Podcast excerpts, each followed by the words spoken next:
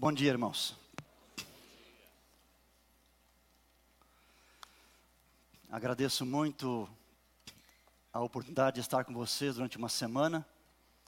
Agradeço o convite do pastor Nemuel, sua amizade, a acolhida dos pastores Mauro e Mateus também, pastor Hélio, toda a equipe aqui do UNASP, desse campus, a acolhida dos irmãos também. Eu amei estar com vocês, especialmente por causa do culto. Vocês sabem fazer um culto, na verdade. Não tem como não participar de um culto e ficar impressionado com tudo aquilo que é realizado aqui. Muito obrigado a todos vocês. Ao receber essa comenda, na mesma hora eu lembrei de uma história que eu li há 30 anos, num dos livros de Billy Graham.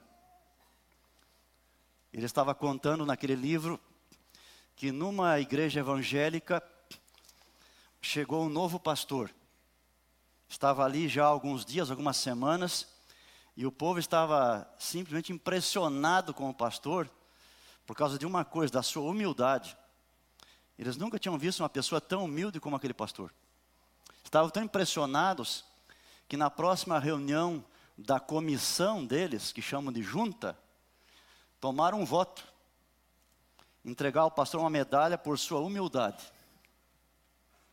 Mandaram fazer a medalha e então, num culto de domingo, que é o culto principal deles, interromperam o culto e disseram da sua impressão e entregaram ao pastor a medalha, porque era muito humilde. O pastor a recebeu, continuou seu trabalho, uma medalha grande, vistosa. No próximo culto, o pastor veio com a medalha pendurada no pescoço. E no seguinte também. E no outro também. E assim, todos os cultos ele vinha com a medalha. E os irmãos reuniram a junta de novo e tomaram um voto de recolher a medalha. Então eu fiquei um pouco preocupado, porque eu estou aqui usando a tal da medalha. Mas é só por hoje, né? Vai ser guardada com, com carinho. Abra sua Bíblia em Romanos capítulo 2.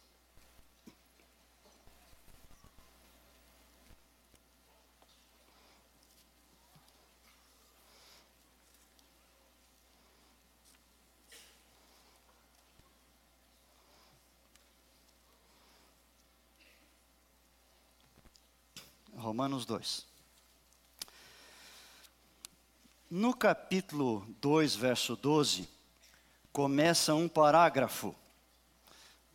E agora, quem participou da semana sabe o que é um parágrafo na Bíblia. Nesse parágrafo, o apóstolo Paulo fala sobre dois grupos de pessoas, que ele chama os com lei e os sem lei. Os com lei, quem são eles? Lei aqui não é a lei cerimonial, não são os dez mandamentos. Lei aqui são todos os ensinos que Deus comunicou à humanidade por meio do dom da inspiração. Ser um com lei é ter recebido a palavra de Deus, ou pelo menos parte dela. É ter tido acesso aos profetas, ouvir sua voz, ou ler o que escreveram. Esses são os com lei. Na época de Paulo eram os judeus e agora um pouco de cristãos, que já começavam a crescer e se espalhar pelo mundo. Mas a grande parte do mundo eram os gentios, os pagãos, os sem lei. E veja o que diz aqui agora, a partir do verso 14. Quando, pois, os gentios que não têm lei procedem por natureza, naturalmente, de conformidade com a lei, não tendo lei, servem eles de lei para si mesmos. Observe agora. Estes, quando fazem isto, mostram a norma da lei gravada no seu coração, testemunhando-lhes também a consciência, os seus pensamentos, mutuamente, acusando-se ou defendendo-se. Em todo o mundo pagão, e nós temos bilhões de pagãos, dos 7 bilhões e 200 milhões de pessoas no mundo, apenas 2 bilhões são de cristãos. Os outros 5 e 200 não são cristãos. A maior parte deles são pagãos. Em todo o mundo pagão, existem pessoas que de vez em quando mesmo sem ter conhecimento da revelação de Deus da Sua palavra, eles obedecem algumas coisas o que está ali. Por que eles fazem isso? Paulo diz aqui. Porque a lei foi escrita onde? No coração. Quando Deus criou Adão, aquele Adão zero quilômetro, Deus gravou na mente de Adão a sua vontade. Não gravou em papel nem em tábuas de pedra, mas na mente de Adão. Todavia, quando Adão pecou, o pecado afetou essa gravação e começou a prejudicá-la, começou a apagá-la. E essa gravação ela é passada geração após geração. E quando você nasceu e quando qualquer pessoa no mundo nasceu, quando os pagãos nasceram, eles nasceram com uma gravação no cérebro, na linguagem nossa de hoje. E essa gravação diz duas coisas: há um ser superior, há um ser supremo que controla todas as coisas. E a segunda é uma noção de certo e de errado. É verdade que nem sempre aquilo que a gente pensa que é certo é certo, que é errado é errado, mas tem uma noção lá. Todas as pessoas nascem com essa gravação. Os antropólogos que investigam os primórdios, as origens das civilizações, da raça humana e procuram pesquisar o máximo que eles podem para trás e por todas as partes, nunca encontraram nenhum agrupamento humano onde não houvesse religião. Nunca encontraram uma cidadezinha, por menor que seja, uma vila, um povoado, uma tribo indígena que não tivesse religião. Nunca existiu. E os psicólogos que são especializados em estudar o comportamento, a mente do ser humano, eles também dizem, embora muitos deles sejam ateus, que a crença em um ser superior é universal. William James disse: os homens oram porque não podem evitá-lo. Nós somos, irmãos, adoradores natos. Alguma coisa dentro de nós nos impele a adorar. Se nós não adorarmos o verdadeiro Deus, nós vamos adorar alguma outra coisa. O sol, a lua, as estrelas, um pedaço de madeira, um pedaço de pedra, uma pessoa, alguma coisa. Nós somos adoradores natos. Deus, na verdade, nos fez dessa maneira. Nesse culto eu quero estudar com você sobre adoração basicamente duas coisas. A primeira é sobre o foco da adoração. E a segunda, as atitudes corretas que você e eu devemos de ter quando nós nos pomos a adorar. Quando alguém é responsável por preparar um culto em qualquer igreja, ele deve planejar um foco. E muitos que preparam um, um culto não sabem disso, mas eles têm um foco. O foco pode ser Deus, e o foco pode ser a pessoa. Alguns preparam o culto para focalizar os convertidos, os irmãos na fé, os crentes, para agradá-los. Outros preparam o culto, e o mais importante, o foco, são os não convertidos, para atraí-los para o Evangelho mas outros preparam o culto para agradar a Deus. E todos nós que somos responsáveis por um culto, consciente ou inconscientemente, nós estamos tendo um foco que é o principal: ou é Deus ou é a pessoa. O marketing diz assim: agrade o cliente. Mas a Bíblia diz: agrade a Deus.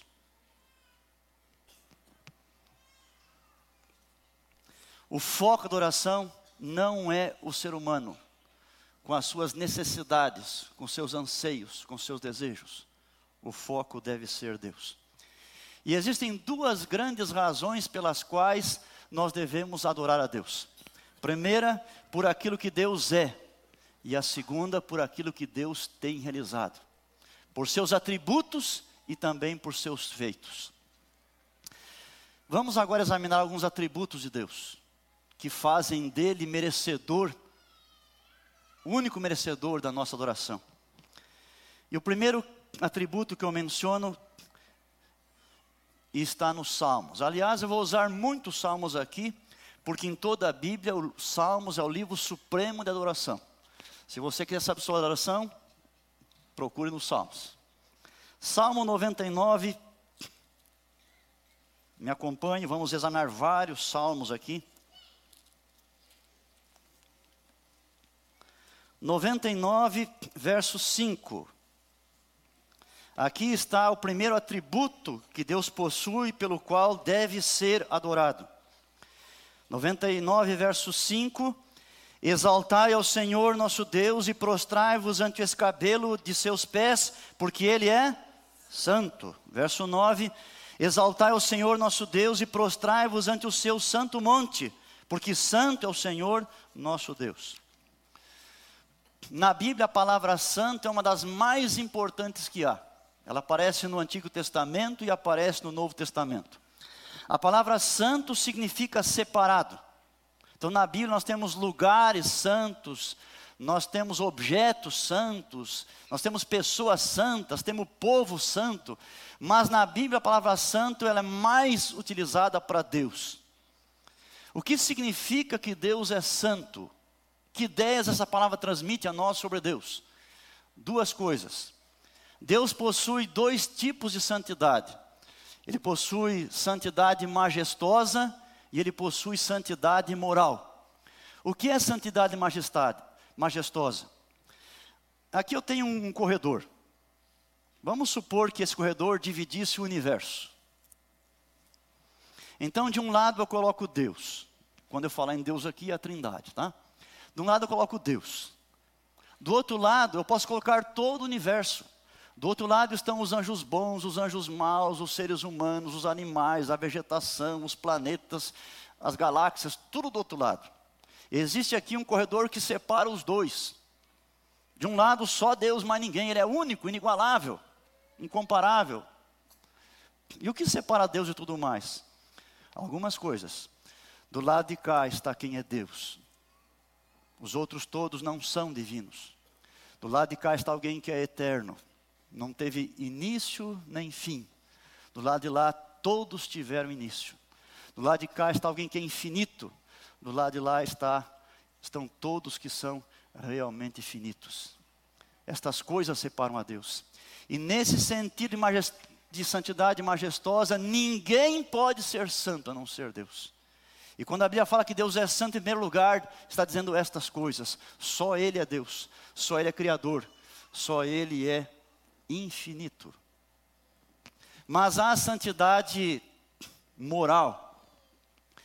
Aí Deus é separado agora de todo o mal. Quer dizer que Deus é absolutamente puro, não há o menor vestígio de pecado, de maldade em Deus. Santidade moral. Então, quando lermos a Bíblia, lembremos disso. No primeiro sentido, só Deus pode ser santo. O sentido de ser santo moralmente, nós podemos ser santos. Daí vem aquele texto: sede santos como eu sou santo. Deus, eu sou separado do pecado faça a mesma coisa, separe-se do pecado também. Em toda a Bíblia, um dos textos mais importantes sobre santidade de Deus é em Isaías capítulo 6. E você já escutou muitos sermões, imagino, sobre esse capítulo 16. Isaías era um jovem profeta chamado por Deus. Numa época terrível em Israel, de muita prosperidade, mas de muito pecado também. E aquele moço começou assim, de todo o coração, empenhado no seu trabalho profético de orientar, de repreender, de corrigir. Mas ele, poucos dias depois, percebeu que estava muito difícil, não era o que ele pensava, e ele estava de fato pensando em desistir. Ele estava simplesmente desesperado. E pensou: o que eu vou fazer? Então ele fez a melhor coisa que ele podia fazer: ir até o templo, até a casa de Deus. E ele chegou mais pertinho que ele podia. Porque havia os pátios ao redor do templo, e depois tinha lá um pórtico, dali para frente só entrava sacerdote. Mas ele não era sacerdote, ele não podia entrar. E contemplando o templo de Salomão, ele abre seu coração a Deus, de repente Deus o toma em visão, e ele não está diante do templo de Salomão, ele está diante do trono de Deus no céu. E ele vê agora Deus cercado pelos serafins. Esse é o único capítulo em toda a Bíblia em que aparece a palavra serafins. Deus cercado pelos serafins. Primeiro escalão do universo. Ali está o trono do governo do universo. Isaías está contemplando a cena. E ele vê que aqueles serafins estão clamando o tempo todo: Santo, Santo, Santo ao Senhor. E chama a sua atenção que aqueles anjos, apesar da sua pureza e da sua perfeição, eles não olham para Deus. Com duas asas eles tapam o rosto. E eles não têm coragem de olhar para a santidade de Deus. Isaías ele está vendo a santidade divina. E ele diz: Eu estou perdido. Se eles são tão puros, não estão vendo, ai de mim. Eu estou perdido, eu vou morrer. Nessa visão, Deus não falou absolutamente nada sobre Isaías, nada. Deus falou sobre ele. Ele pôde ver como Deus é glorioso, como Deus é santo. Isso transformou completamente a vida daquele moço, profeta. Nunca mais esqueceu dessa visão. Depois desse dia foi profeta por mais de 60 anos. Enfrentou toda a sorte, lutas e decepções, dificuldades. Mas essa visão o sustinha, porque ele sabia a serviço de quem ele estava. repito, Deus não disse nada sobre ele. Mas quando ele contemplou a Deus, aquilo refletiu sobre ele. Sabe? É assim que funciona. Você quer atingir as pessoas, ajudá-las? Fale sobre Deus. Quando aprendemos sobre Deus, isso reflete sobre nós que fomos feitos à sua imagem. Esse conhecimento de Deus nos transforma, como transformou aquele dia o jovem Isaías também. Portanto, meus amados, Deus merece ser adorado porque Ele é santo. E aqui nesse texto, os serafins, as principais criaturas do universo, clamam santo, santo, santo. E se você for lá para Apocalipse 4, 8, aqueles quatro seres viventes ao redor do trono de Deus também estão clamando santo, santo, santo. Eles não clamam amor, amor, amor. Eles não clamam isso. Nem clamam misericórdia, misericórdia, misericórdia. Eles clamam santo, santo, santo. Esse é o principal atributo de Deus. Não é o amor, é a santidade. A santidade é que vai definir os demais atributos. Você não diz que a sabedoria é amorosa, que o poder é amoroso, que o conhecimento é amoroso. Você sempre caracteriza como santo, o poder santo, o amor santo. Mais importante em Deus é, na verdade, a sua santidade. E ela orienta e limita todos os demais atributos que Deus possui. E acima de tudo, devemos adorá-lo, porque Ele, na verdade, é um ser completamente santo. Quando Deus vai jurar, meus amados, Ele jura por sua santidade. Vejam o texto que está aqui, no Salmo 89, verso 34 a 36. Salmo 89, verso 34 a 36. Fala da sua aliança com Davi. Deus diz: não violarei a minha aliança, nem modificarei o que os meus lábios proferiram. Uma vez jurei por minha santidade, e serei eu falso a Davi? E ele continua. Deus, quando vai jurar, ele levanta sua mão e diz: Por minha santidade. E assim então faz o seu juramento. Portanto, esse é o primeiro atributo de Deus. O segundo atributo está no Salmo 145. 145, versos 10 e verso 11. Todas as tuas obras te renderão graça, Senhor. Os teus santos se bendirão, falarão da glória do teu reino e confessarão o teu poder. Deus tem poder, Deus é todo poderoso. Não há limites à sua capacidade de fazer coisas, e por isso ele merece também ser adorado. O terceiro atributo, Salmo 135, versículo 3.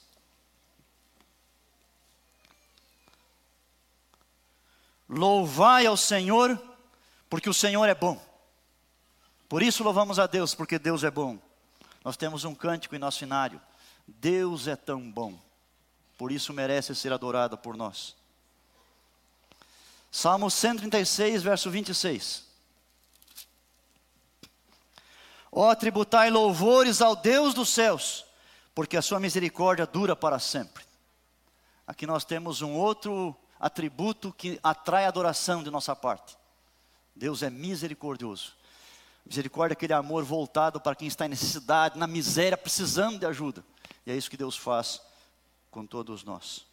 Salmo 117, que é o menor capítulo da Bíblia, também dá outro motivo de adorarmos a Deus. Louvai ao Senhor vós todos os gentios, louvai-o todos os povos, porque muito grande é a sua misericórdia para conosco, e a fidelidade do Senhor subsiste para sempre. Aleluia. Deus é fiel. Que significa isso? Que quando Deus fala, cumpre sua a palavra. Cada promessa, cada ameaça, cada profecia, tudo se cumpre no tempo certo. Você pode confiar na palavra de Deus, porque Deus é absolutamente fiel. Meus amados, esses são os principais atributos pelos quais nós devemos louvar a Deus. Mas como eu disse anteriormente, nós adoramos a Deus não somente pelo que Deus é, mas também pelos seus feitos poderosos. Observem o que está escrito agora no Salmo 150, os primeiros versículos. Salmo 150. Aleluia! Louvai a Deus no seu santuário Louvai o firmamento, obra do seu poder. Louvai-o pelos seus poderosos feitos. Louvai-o consoante a sua muita grandeza. Portanto, nós somos instados por Deus a louvá-lo por causa daquilo que ele tem realizado. E a pergunta é: quais são esses poderosos feitos? E aqui a palavra está recheada deles. Vamos recordar os principais. Em primeiro lugar, leiamos aqui Salmo 95 o feito da criação. Salmo 95, a partir do verso 4. Nas suas mãos estão as profundezas da terra, e as alturas dos montes lhe pertencem. Dele ao mar, pois ele o fez, obra de suas mãos os continentes. Vinde, adoremos e prostremo-nos, ajoelhemos diante do Senhor que nos criou. Deus é Criador. Numa das noites da semana eu falei um pouquinho sobre o tamanho do universo. Os cientistas não sabem ao certo, mas eles têm uma compreensão de que o tamanho mínimo do universo, entre 100 a 200 bilhões de galáxias. Cada galáxia tem cerca de 500 bilhões de sóis. Cada sol, como o nosso aqui, tem à sua volta planetas. Muitos planetas têm as suas luas. A Terra tem uma lua, Júpiter tem 60 luas. Além de tudo isso, tem os asteroides, os cometas que estão por aí. Vejam, o nosso Sol aqui é uma estrela de quinta grandeza. É uma estrelinha muito pequenininha. Se o Sol fosse uma bola oca, para enchê-lo, você precisaria de um milhão de planetas Terra. E é uma estrelinha criaram equipamentos sofisticados para poder enxergar mais longe, para poder ir mais longe. O principal telescópio é o Hubble, que por dezenas de anos tem enviado milhões e milhões de fotos do espaço para a Terra. E fotos nítidas. Quão grande é o universo, coisa impressionante. Uma estrela, a quem chamaram de LBV 1806-20, brilha 40 milhões de vezes mais que esse solzinho que você vê ali fora. Mas a estrela maior, como descobriu até hoje, chama-se Canis Majores. Veja, é uma estrelinha do universo, só uma. Canis Majores. É a maior que chegamos até hoje e que foi medida. Você sabe quantas terras precisaríamos para enchê-la? Não mil, não um milhão, não um bilhão, não um trilhão, não um quadrilhão, quatrilhão, um quintilhão de terras para dar o tamanho dessa estrela. ela é tão grande que se você embarcasse hoje num voo, houvesse um voo para dar só uma voltinha ao redor dela, você já está nela, vai dar uma volta a mil por hora. Você levaria, para dar essa única voltinha, mil e cem anos a mil por hora. Quer dizer que se embarcar hoje, acontece a segunda vinda de Jesus, todo o milênio, a terceira vinda de Jesus, e você não completou a sua voltinha ainda. Bem. Davi, jovenzinho, não era guerreiro, não era soldado, não estava fugindo, não era nada, a não ser um jovenzinho, adolescente, cuidando das ovelhinhas do seu pai. Levou as ovelhas para pastarem. Num dia, o pasto ali perto acabou. Outro dia foi mais longe, acabou também. Agora tem que ir mais longe ainda. E às vezes não voltava para casa. Dormia lá com as ovelhas, não compensava voltar. Estava muito longe o pasto. E ali está ele sozinho com o seu pequeno rebanho, obedecendo ao seu pai. O dia termina, o sol se põe. Ele vai dormir também. Eu fico imaginando que ele escolheu uma ovelha bem gorda e fofa, encostou nela lá. E está olhando para cima. Num mundo sem poluição. Uma geografia em que parece que o céu está mais pertinho. Ele começa a ver o céu ficar pontilhado de estrelas. Eu acho até que com a mão esquerda pegou um raminho verde, ficou mascando e olhando tudo aquilo. E de repente ele fica tomado pelo Espírito Santo, ele se levanta, ergue suas mãos e diz: Ó Senhor, Senhor nosso, quão admirável em toda a terra é o teu nome, quando contemplo os teus céus, obra dos teus dedos, a lua e as estrelas que fizeste, que é o imortal para que dele te lembres. Quem sou eu, Senhor? Quem sou eu? Como é que um de nós pode ser orgulhoso? Como pode ser? A irmã White diz que a mensagem de justificação pela fé, ela coloca a glória nossa no pó da terra. Mas aqui tem outra, astronomia coloca a nossa glória no pó da terra. Quem somos nós? Menos do que nada. Recebo alunos todos os anos que vêm estudar teologia. Vêm de várias partes do país e alguns de outros lugares do mundo. Alguns deles chegam sabendo tudo eles acham que sabem tudo. Eles só vêm fazer quatro anos porque tem que ter o diploma para ser pastor, então vem buscar o canudo. E faz alguns anos, um aluno casado, um pouquinho mais maduro que os outros, já for ancião de igreja, está respondendo a uma prova minha, está na metade do curso, acaba o segundo ano. Me entregou a prova e quando eu fui corrigir, tinha um parágrafo a mais para mim. Dizia assim, pastor, quando eu vim fazer esse culto, esse curso, eu achei que eu tinha toda a bagagem. Mas agora eu sei que eu só tinha o cordão que amarrava a bagagem.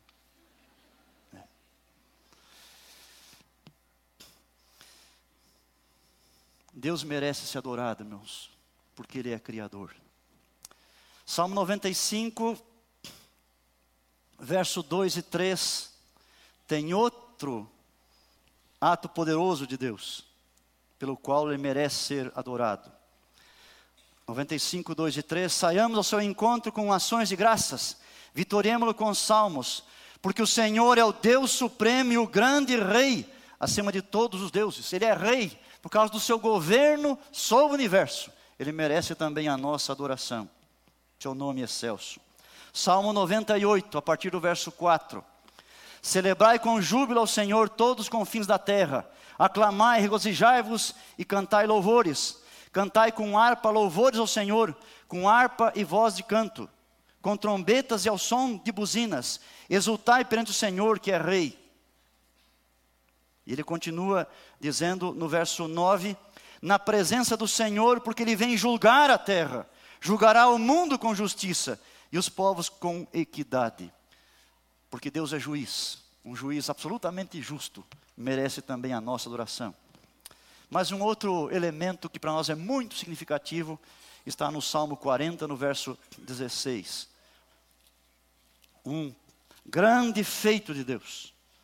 Salmo 40, 16, ele diz: Folguem em ti, se rejubilem todos os que te buscam os que amam a tua salvação, digam sempre: O Senhor seja magnificado. Meus amados, esse feito é a salvação. que Deus fez por nós. Como pôde nos amar tanto, tendo um universo tão grande, sendo dono de tudo. Como pôde olhar para um mundo tão pequeno como o nosso, para seres significantes como você e eu, e ainda nos amar e prover uma salvação a custo de si mesmo. Deus merece que o adoremos por sua salvação. Salmo 59, 16 e 17. Eu, porém, cantarei a tua força, pela manhã louvarei com alegria a tua misericórdia, pois tu me tens sido alto refúgio e proteção no dia da minha angústia. A ti, força minha, cantarei louvores, porque Deus é o meu alto refúgio, é o Deus da minha misericórdia. Proteção, irmãos, proteção. Deus nem sempre nos poupa a vida ou sofrimento. Mas mesmo quando isso acontece, Ele tem um desígnio maior para o nosso bem. Mas quantas vezes você e eu fomos salvos da morte? Alguns de nós temos mais vidas que um gato, não é verdade? Já fomos salvos muitas vezes.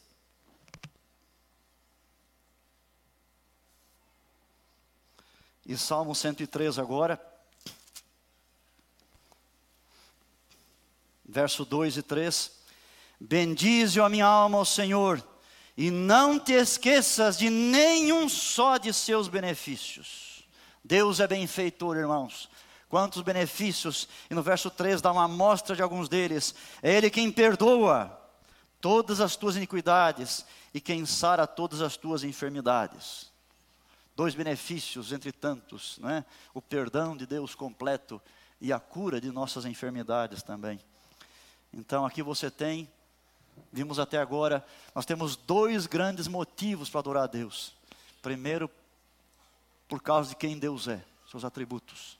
E segundo, por causa dos seus feitos poderosos no universo, no mundo e em nossa vida. Mas agora, se Deus deve ser o foco da nossa adoração, e há tantos bons motivos para o adorar, quais devem ser as nossas atitudes diante dele em nosso culto.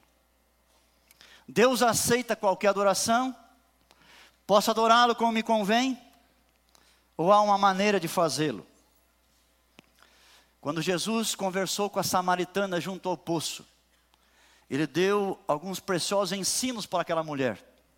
E ali em João 4, verso 23, ele falou assim, apenas uma linha: os verdadeiros adoradores adorarão o Pai em espírito e verdade. Aqui está a regra por Jesus. As atitudes corretas na adoração devem se adorar em espírito e adorar em verdade. Vamos pensar um pouquinho nessas coisas, começando com a verdade. Toda adoração é uma resposta nossa àquilo que Deus é. E o modo correto de adorarmos é basearmos o culto na palavra de Deus, que é a verdade. Jesus nos disse em João 17 que a palavra de Deus é a verdade. E o culto deve ser feito de acordo com a palavra do nosso Deus. No culto, a pregação é a coisa mais importante que existe, não esqueça disso. É por meio da pregação que alcançamos compreender quem Deus é, como merece adorado e como deve ser adorado. É pela pregação que aprendemos quem nós somos. É pela pregação que aprendemos sobre nossos pecados, que somos exortados, repreendidos, corrigidos, animados, fortalecidos. E aprendemos o que o céu tem feito por nossa salvação. E respondemos então, por causa da pregação, com arrependimento, com fé, com adoração, com obediência, com serviço. Quando alguém adora e não está usando a palavra de Deus baseado nela, ele está de fato não adorando, mas tendo encontro emocional consigo mesmo. Não passa disso. Com frequência nós deixamos que a cultura dirija o nosso culto. Não devia de ser assim. Quando a cultura está errada, A Bíblia e o culto devem corrigir a cultura. Alguns de nós pregadores somos culpados de, ao invés de pregarmos a verdade, nós pregamos aquilo que é popular, aquilo que as pessoas querem escutar. Adorar a Deus significa que nós valorizamos a Bíblia e que ela é nosso guia também no culto coletivo. E todos os aspectos de um culto devem ter respaldo na palavra de Deus. Veja que culto bonito foi esse, está sendo esse. Tudo é feito baseado na palavra de Deus, para adorar a Deus e ser uma bênção também aqui na nossa vida. Mas é necessário adorar a Deus também em espírito. O que significa isso? Que a adoração deve ser feita de coração, com toda a sinceridade. A adoração que é desacompanhada de atitude correta não é aceita por Deus. E as narrativas bíblicas trazem muitos exemplos disso. Vejamos um caso, bem no início da Bíblia, nas primeiras folhas. Deus rejeitou o culto de Caim, a oferta que ele fez, mas aceitou o culto e a oferta de Abel. Por quê? A oferta de Caim era mais vistosa, ela chamava mais atenção, atraía mais os sentidos, era mais bela, mas Deus não aceitou. Interessante, Deus queria um culto e Caim disse: Eu vou fazer um culto. Deus queria uma oferta, ele disse: Eu vou levar uma oferta.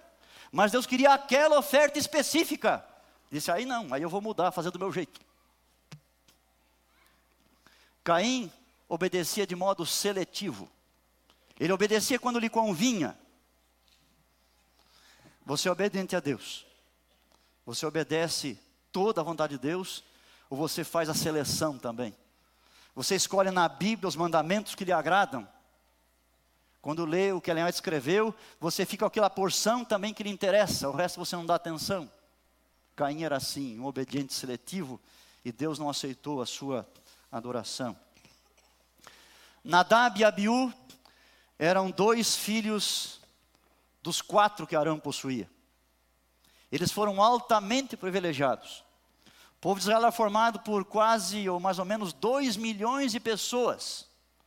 Desse tanto de gente, Deus escolheu a dedo só cinco para serem sacerdotes: Arão e os quatro filhos. E Nadab e Abiú estavam nesse seleto grupo de poder oficiar o culto a Deus. Todavia, um certo dia, que foi o último da vida deles, resolveram fazer um culto diferente. Em lugar de queimar o fogo estipulado por Deus, pegaram um fogo diferente. Bem, fogo é fogo, pensaram eles. Mas Deus não pensava assim. E eles foram imediatamente destruídos por Deus. Nos dias de Isaías, o povo era muito religioso também, muito. Veja comigo aqui o primeiro capítulo de Isaías. Ele já começa com essa informação para nós. Isaías 1.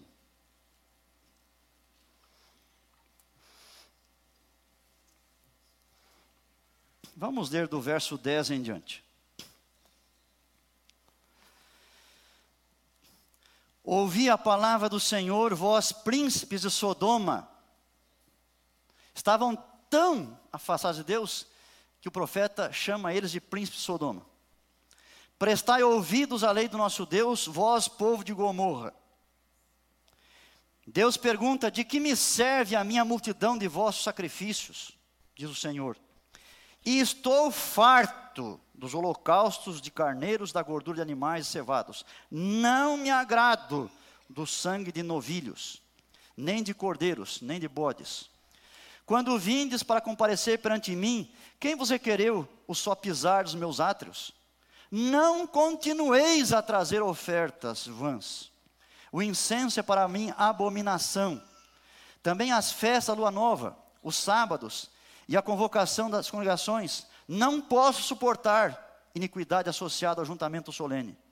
As vossas festas, lua nova, e as vossas solenidades, a minha alma as aborrece, e já me são pesadas, estou cansado de a sofrer. Pelo que quando estendeis as mãos, escondo de vós os olhos. Sim, quando multiplicais as vossas orações, não as ouço, porque as vossas mãos estão cheias de sangue. Não é interessante? As formas da religião estavam todas ali. Estavam no dia certo do culto, na casa certa, que era o templo. Traziam as ofertas certas, os animais certos, o incenso certo, oravam a Deus. E Deus diz: Chega, basta, não quero, não aguento, não suporto. Isso para mim é abominação, coisa nojenta, repugnante, eu não quero, não quero. Interessante. Mas quem pediu tudo isso? Não foi Deus? Foi. E por que ele não aceita? Por que tem nojo desse culto? Por que repugna ele tudo isso aí? Porque era tudo mecânico. O coração não estava naquelas coisas. Por isso Deus não aceitava. E se eu tivesse tempo aqui, ia ler a mesma coisa em Jeremias, em Oséias, em Amós, em Miqueias, em Malaquias, e também nos Salmos e Provérbios. Deus repete constantemente essas mesmas coisas. Porque Deus não aceita qualquer coisa. Agora veja um texto interessante de Jeremias, no capítulo 7. Jeremias 7.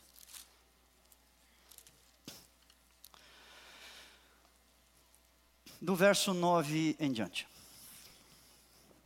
Deus, por meio do profeta, pergunta para o povo.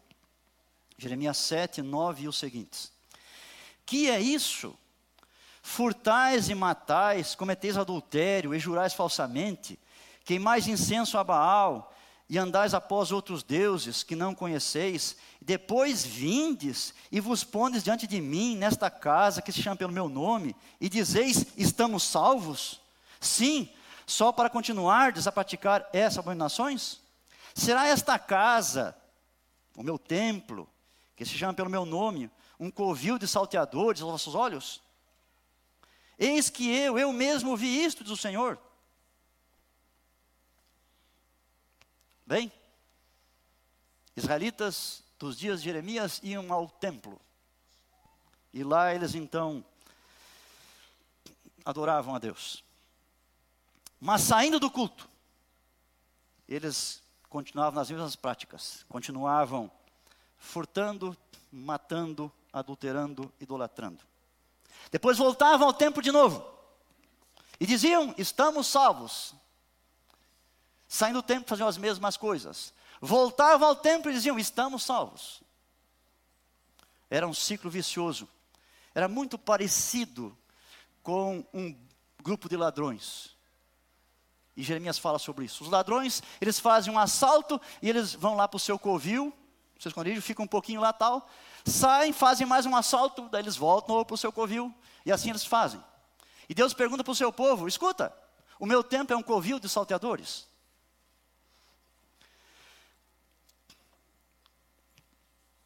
Não temos hoje nós, em algumas igrejas nossas, pessoas que fazem o mesmo? Alguns de segunda a sexta fazem negócios escusos, mas no sábado estão lá, cantando, ofertando, adorando.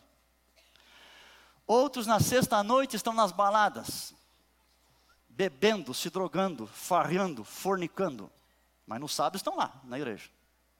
E alguns até dirigindo a programação. E sábado à noite onde estão? De novo nas baladas. Todos esses são irmãos daqueles que faz da casa de Deus um covil de salteadores. Séculos depois de Jeremias, quando Cristo aqui viveu, ele ficou triste em várias situações e indignado em outras. Meus amados, fizeram o que quiseram com Jesus. Cuspiram nele, ele não reagiu. Bateram em seu rosto, não reagiu. Colocaram numa cruz, não reagiu. O açoitaram, não reagiu. Mas quando ele foi ao templo, e ele viu aquelas pessoas corrompendo o culto a Deus, ele reagiu. Por duas vezes. Uma no início do seu ministério, e depois de três anos, no finalzinho, próximo à cruz de novo. Ele pegou um açoite e ele enfrentou, e ele foi chutando mesa e cadeira, e derrubou moedas no chão, expeliu aquelas pessoas, empurrou aqueles animais. A Sir White diz assim que a divindade como que rompeu através da humanidade. Em toda a vida de Cristo, se tinha uma coisa que o importunava, era vir à casa de Deus, não ser respeitada. Isso deve chamar bastante a nossa atenção. Deus não aceita qualquer coisa. E uma delas é a adoração descuidada ou indiferente.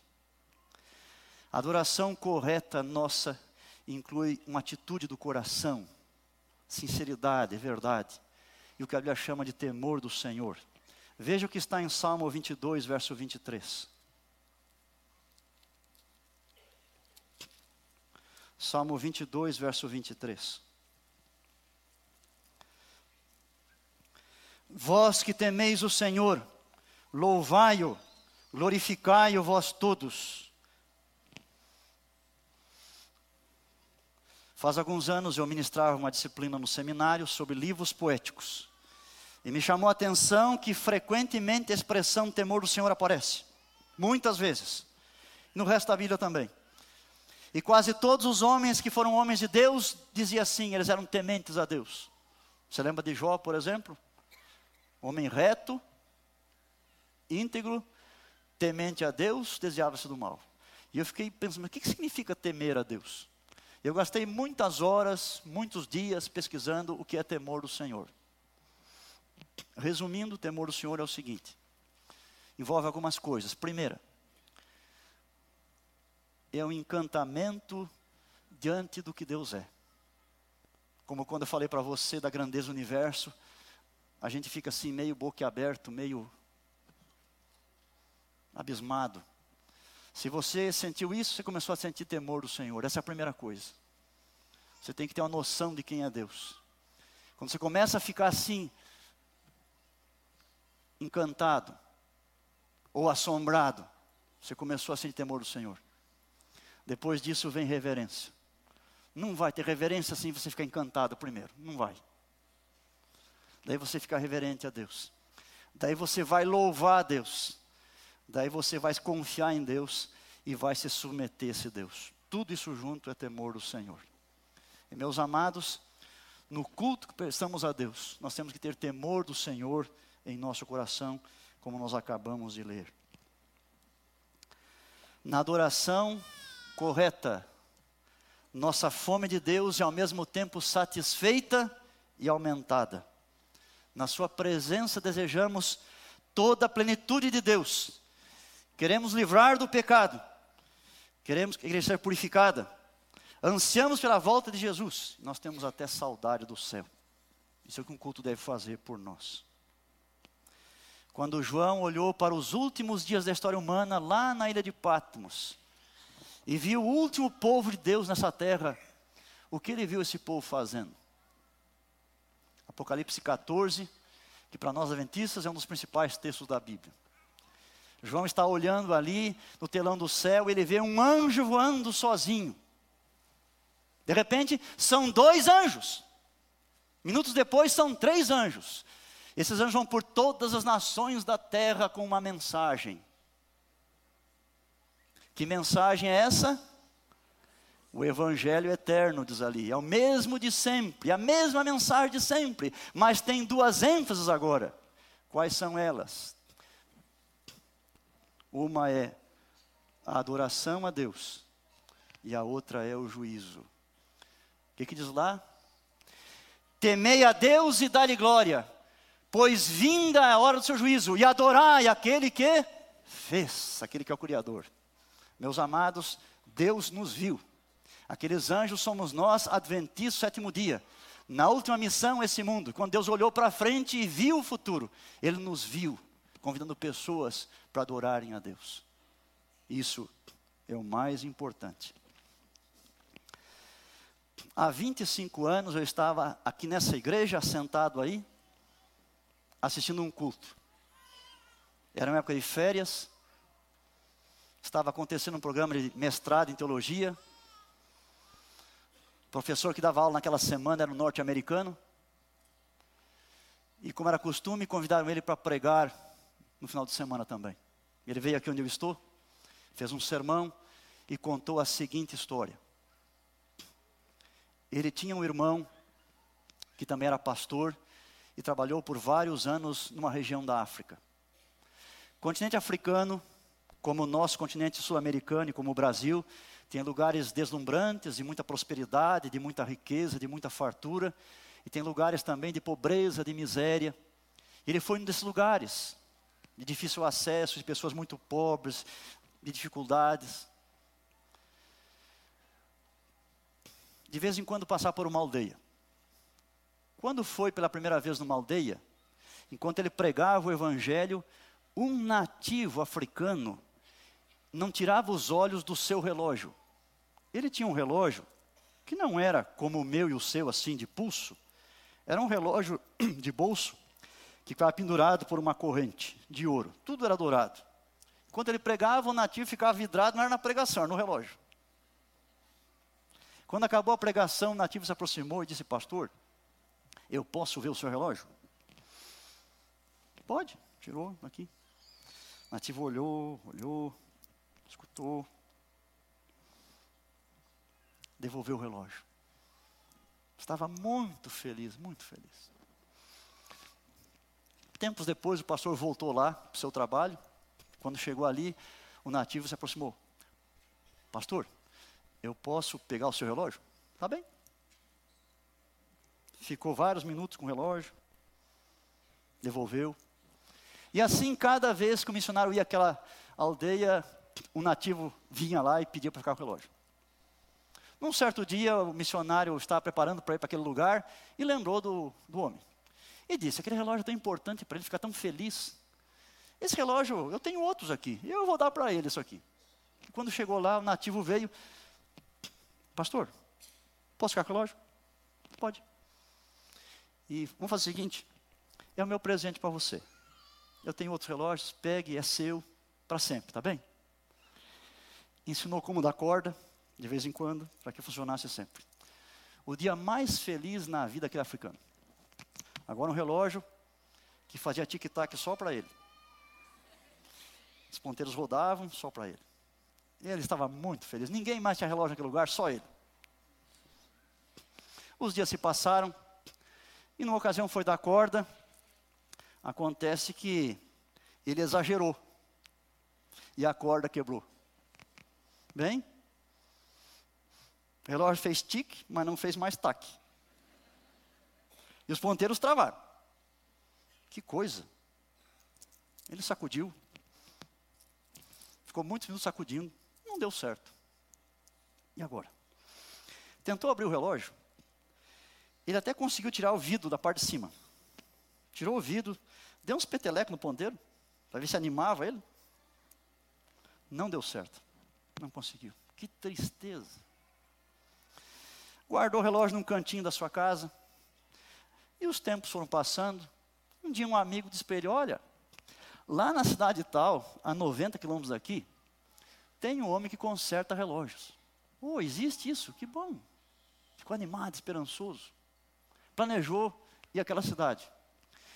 E um dia, ele foi lá, abriu o relógio com cuidado, conseguiu arrancar os ponteiros deixou o relógio lá, segurou bem os ponteiros e ele caminhou 90 quilômetros. Chegou à cidade, pediu informações, finalmente achou o tal relojoeiro. Contou toda a história e disse: Aqui estão os ponteiros, o senhor podia arrumar eles? O relojoeiro perguntou: Mas onde está o relógio, a máquina? Não, a máquina vai bem, ela está lá em casa, o problema são os ponteiros aqui. Hã? deu uma trabalheira para aquele homem explicar para o outro que precisava de ter tudo, não era só ponteiro, é toda a máquina, todo. Ele entendeu, ele voltou. Aí ele pegou a máquina, trouxe o relojoeiro, e aquele homem, agora com os ponteiros de toda a máquina, abriu e em poucos minutos voltou a funcionar tudo bem. E o homem voltou a ser feliz. Bem, essa história é sobre você. Esse relógio é você. Não funciona bem? Está precisando de um conserto? Não adianta você levar ponteiros para Jesus, não adianta. Os seus pedidos, os seus problemas, você tem que levar isso, porque ele mesmo disse: Pedi, dar-se-vos-á. Ele disse: lançando sobre toda a vossa ansiedade. Está bem, leva os ponteiros. Mas de quando é que você vai levar a sua máquina, o relógio todo? Quando é que vai entregar o coração? Se você quiser estar consertado e funcionando bem como Deus planejou, tem que entregar a sua vida a Deus. Meus irmãos, terminamos aqui uma semana de oração.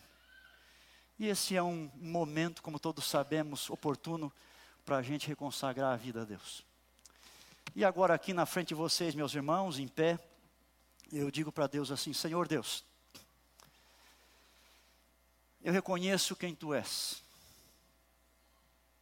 reconheço teus feitos, e eu me entrego completamente a ti. Eu quero ser todo teu. Toma os ponteiros, toma a máquina, toma tudo, conserta tudo, Senhor. Eu te pertenço. Dirige minha vida. Alguém quer dizer para Deus a mesma coisa comigo ficando em pé?